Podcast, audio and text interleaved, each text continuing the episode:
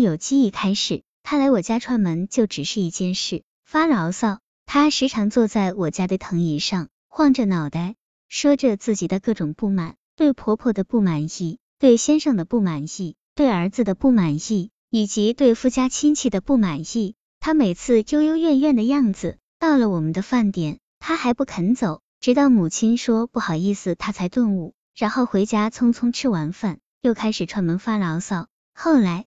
我母亲也有些烦了，一见到他就佯装在里面干活，笑意盈盈，却不理他，他便识趣的往别家去了。就这样，他便不怎么来我家了。这两天听说他得了轻微的抑郁，时常在家一个人喃喃自语。母亲很惊诧，好像是做错了事一般，说自己不该明里暗里赶他走。可我也一点都不奇怪，当然也绝不同情他的不幸。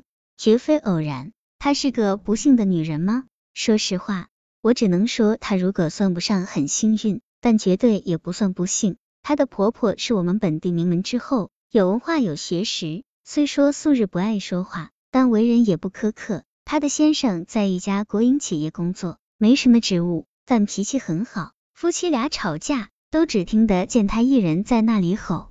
儿子是名牌大学毕业，只是运气差些。一直没有找到好的工作，但人很善良，性格也温和。他儿子没有找到好工作，进而引发了他对夫家亲戚的不满。确实，他夫家亲戚在我们当地有点声望，但在他儿子工作上没怎么使劲，于是他便觉得是他们照顾不周，落得他儿子至今没有找到他预想的工作。母亲说，每每看到他来抱怨，只想起鲁迅笔下的祥林嫂。喋喋不休的向别人诉说自己的苦楚，他的存在时常对比着让我想起农村的一个远亲。其实，一个人的幸福与不幸福，并不在于他拥有多少，而是在于他的自我期待和平和的心态。我那个远亲，她的丈夫大约是他们同辈中最没钱的一个，而她又是所有媳妇中最漂亮的一个。每逢过年，一群女人站在一起，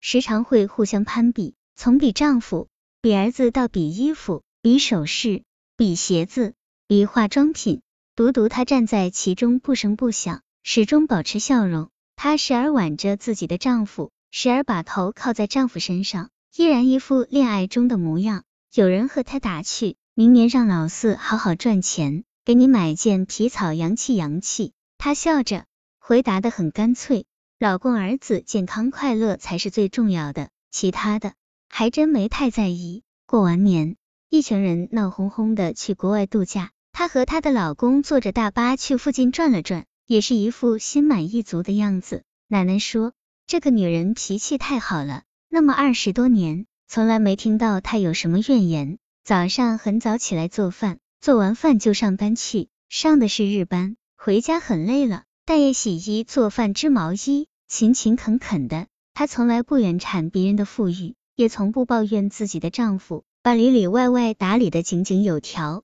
母亲说：“你呀，一见到他就可以看到幸福的模样。”张爱玲有一句话是：“笑，全世界便与你笑；哭，你便独自哭。”幸福是恒久期待又不失平静。一个幸福的女人，一定是懂得管理自己的情绪的，不喜怒形于色，只在心底把所有的快乐与不快乐化解。于此。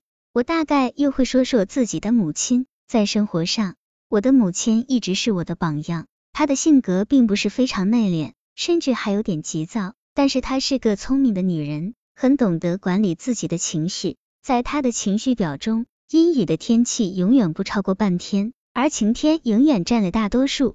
她再苦再累再无助的时候，也会一个人静下心来，在窗口坐上半天。她常常说，生气的时候。是最不该说话的，也最不该做事。往往是说出来的话会加人，做出来的事会伤人。所以独处，然后慢慢思考，慢慢走出来。我刚进入婚姻的时候也很焦躁，甚至于常常觉得委屈。后来我渐渐明白，女人这一生原本就充满着一次次冒险。如果自己再让坏情绪在体内肆意流窜，那就更辛苦了。再后来。当我从前来迷茫的婚姻里变得慢条斯理而有节奏，陈先生跟我说了一句话：美若秋菊，希望你优雅从容、平和到老。我才知，活着平和比什么都重要。